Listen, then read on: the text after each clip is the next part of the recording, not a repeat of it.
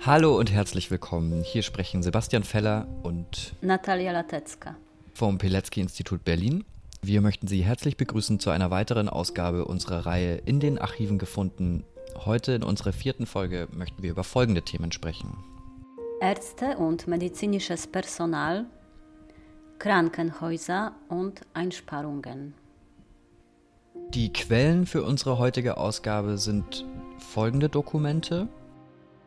Der Bericht über die Tätigkeit des Amtsarztes in Warschau, erstellt von Dr. Kurt Schrempf aus den Jahren 1939 und 1940, im Verlaufe der Folge Der Bericht genannt. Vernehmungsprotokoll von Mikołaj Wonski von 1947 im Rahmen von Hauptverhandlung gegen Fischer und andere und Vernehmungsprotokolle von Jan Rutkiewicz, Janina Misiewicz und Konrad Okolski aus der Anklageverhandlung gegen Ludwig Fischer aus 1946. Des Weiteren zitieren wir aus dem Bericht von Dr. Wilhelm Hagen von 1960. Dr. Wilhelm Hagen war der Nachfolger von Dr. Kurt Schrempf und seit Januar 1941 hatte er Funktion von Amtsart in Warschau. Wir werden auch aus dem Nachlass von Mikołaj Wonski zitieren.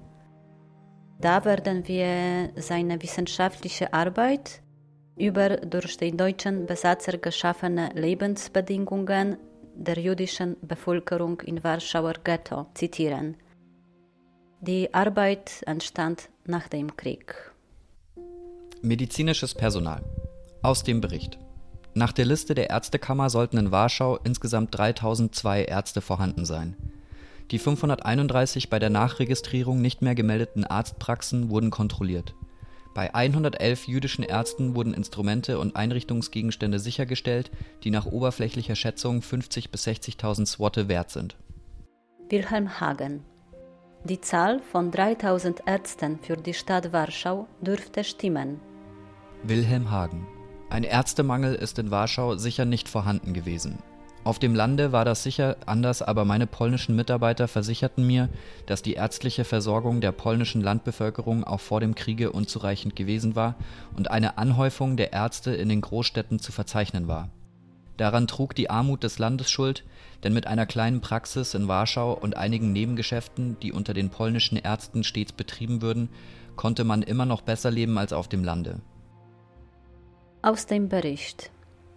In Übereinstimmung mit dem leitenden Arzt wurde alle polnische Ärzte ein Verbot der Behandlung von deutschen Wehrmachtsangehörigen erlassen. Dr. Wilhelm Hagen Alsbald nach meiner Ankunft erfuhr ich, dass eine weitere Ausbildung von Ärzten jedenfalls zunächst nicht in Frage komme. Wenn einmal ein wirklicher Bedarf eintrete, dann könne eine Aufstiegsmöglichkeit nur den Weg über ein Bekenntnis zum deutschen Volkstum, die Nachprüfung, ob der Betreffende dem deutschen Volke rassisch ähnlich sei, und dem Besuch deutscher Bildungsstätten erfolgen. Trotzdem wurde auf Dienstbesprechungen allgemein das Fehlen einer polnischen Arztausbildung auf die Dauer für unerträglich gehalten. Man sprach von einer Art Ausbildung von Feldscheren. Aufgrund der Verordnung wurde in Warschau eine Schule eingerichtet, die eine Art gehobene Desinfektor ausbilden sollte. Diese Gelegenheit wurde aber von den Polen sofort dazu benutzt, universitätsähnlichen Unterricht zu erteilen. Es war offensichtlich, dass es sich hier um eine getarnte Universität handelte. Wilhelm Hagen Interessanterweise lief jedoch die Hebammenausbildung und die Ausbildung der Krankenschwester weiter. Anscheinend hatte unsere höhere Führung keine Kenntnis davon, dass die Ausbildung der polnischen Krankenschwester recht gründlich nach dem englischen System in dreijährigen Unterrichtszeit erfolgte. Aus dem Bericht. Das in Warschau sehr verbreitete öffentliche Tragen von Rote Kreuz-Armbinden wurde durch wiederholte Bekanntmachung des Gesundheitsamtes allen Ärzten und Heilpersonal untersagt. Zum Tragen berechtigt ist allein das Personal des polnischen Roten Kreuzes. Wilhelm Hagen. Das Gesundheitswesen hatte der Frank den Vorschlag gemacht. Ein vier- bis fünfjähriges Studium war vorgesehen. Nur darüber bestand Einigkeit, dass der deutsche Name Arzt für die Polen nicht in Betracht kam. Schließlich blieb übrig, dass der polnische Name Lekarz auch in deutschen Schriftsverkehr beibehalten werden sollte. Krankenhäuser Wilhelm Hagen Das polnische Krankenhauswesen entsprach in seiner Zugehörigkeit zu verschiedenen Institutionen ungefähr unseren deutschen Verhältnissen. Großkrankenhäuser in den großen Städten waren staatlich oder kommunal. Daneben Privatkrankenhäuser, aber auch eine Reihe von karitativen Vereinigungen. Das polnische Rote Kreuz hatte einen wesentlich größeren Aufgabenkreis als bei uns üblich. Mikołaj Łącki Vor dem Krieg befanden sich in Warschau 20 Allgemeinkrankenhäuser, darunter 13 städtische Krankenhäuser. Das machte sieben Betten pro 1000 Einwohner im Durchschnitt. Janina Misiewicz Eine der ersten Anordnungen betraf das Verbot wissenschaftlicher Untersuchungen im Krankenhaus und des Stattfindens wissenschaftlicher Sitzungen. Aus dem Bericht In der größten Frostperiode stieß die Beheizung der Krankenhäuser auf große Schwierigkeiten.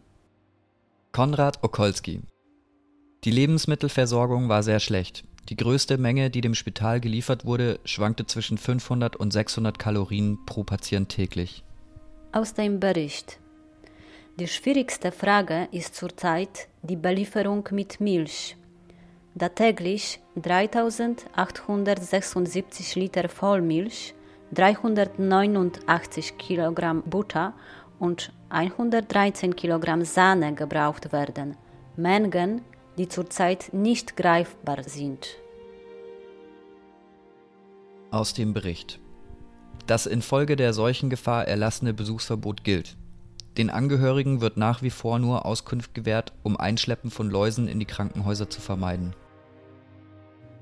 Mikołaj Łącki Vor dem Krieg die jüdische Bevölkerung wurde selbstverständlich in allen Krankenhäusern der Stadt Warschau behandelt.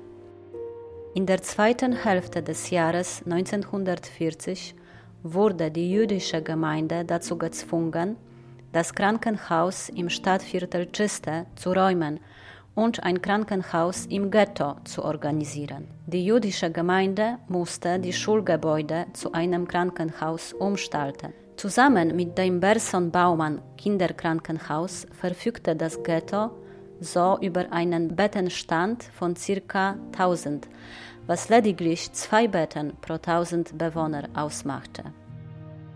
Wenn die Bevölkerung über eine ausreichende Anzahl von Wohnräumen verfügt, kann die Behandlung von schwerkranken Patienten auch bei ihnen zu Hause erfolgen. Angesichts der schrecklichen Überbevölkerung in Warschauer Ghetto konnte von einer häuslicher Behandlung überhaupt keine Rede sein.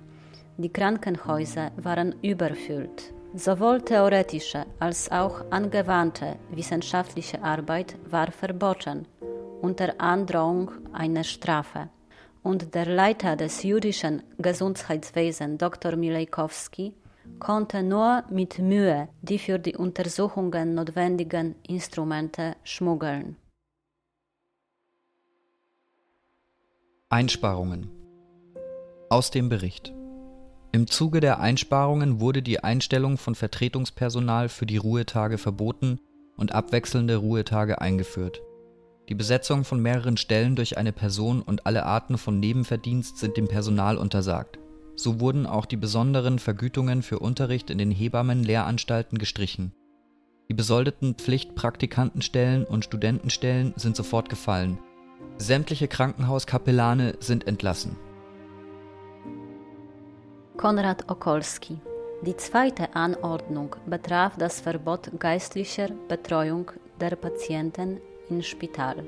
Das Spital hatte drei Krankenhauspriester. Diese wurden sofort entlassen. Aus dem Bericht. Zurzeit wird die Besoldung der Ordensschwestern geprüft, die neben Verpflegung, Wohnung und Wäsche 45 Swotte monatlich erhalten. Aus dem Bericht. Aufstellung der sich aus der Entlassung von Personal in Gesundheitseinrichtungen ergebenden Ersparnisse. Aufgeführt würde die Zahl von fünf entlassenen Arbeitern und 69 entlassenen Angestellten, wodurch insgesamt 92.000 Zloty eingespart wurden. Zitat Die zum Teil unmöglichen Vertragsbestimmungen, die zum Beispiel von den angestellten Hausärzten keine Nachtdienst verlangten, wurden geändert. Konrad Okolski.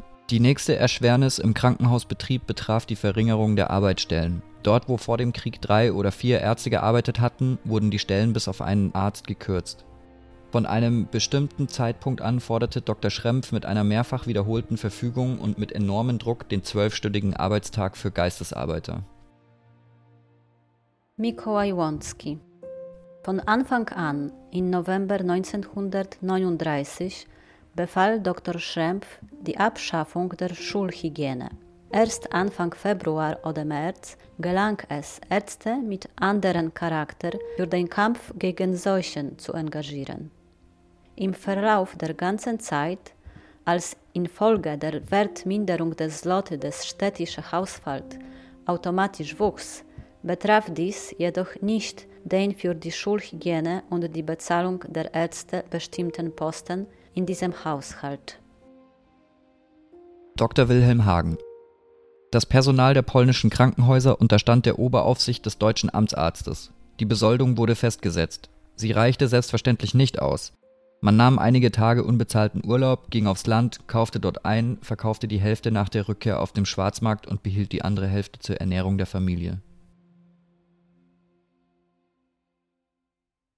Aus dem Bericht Verzeichnis der Krankenkraftwagen Dem städtischen Sanitätsanstalten gehörten zwei polnische Fiats, ein Chevrolet, ein de Dion Bouton, ein Ford und ein Citroën. Dem polnischen Roten Kreuz gehörten vier polnische Fiats. Der Rettungsgesellschaft in Warschau gehörten vier Fiats mit den Eigennamen Zygmunt, Alexander, Roman, Josef II. und sechs Chevrolets mit den folgenden Eigennamen Julian, Josef I., Antonina Josef, Gustav, Jedwiga und Henrik. Der Rettungsgesellschaft in Warschau gehörten Chevrolet mit Eigenname Janeczka, ein Fiat mit Eigenname Roman I und zwei Citroën, Leon und Pomoc. Der Ärztebereitschaft Ad Astra gehörten drei Austin Belscheie. Und dem Ärztebereitschaft Auxilium Nowy Świat 21 gehörten zwei Citroën. Insgesamt waren das 29 Krankenkraftwagen. 17 davon waren in Betrieb. Damit sind wir am Ende unserer heutigen Folge. Wir würden uns sehr freuen, wenn Sie auch nächste Woche Dienstag wieder einschalten würden, dann mit den folgenden Themen. Wir werden über Lebensbedingungen und Ortshygiene sprechen. Wir wünschen euch eine schöne Woche. Auf Wiederhören. Tschüss.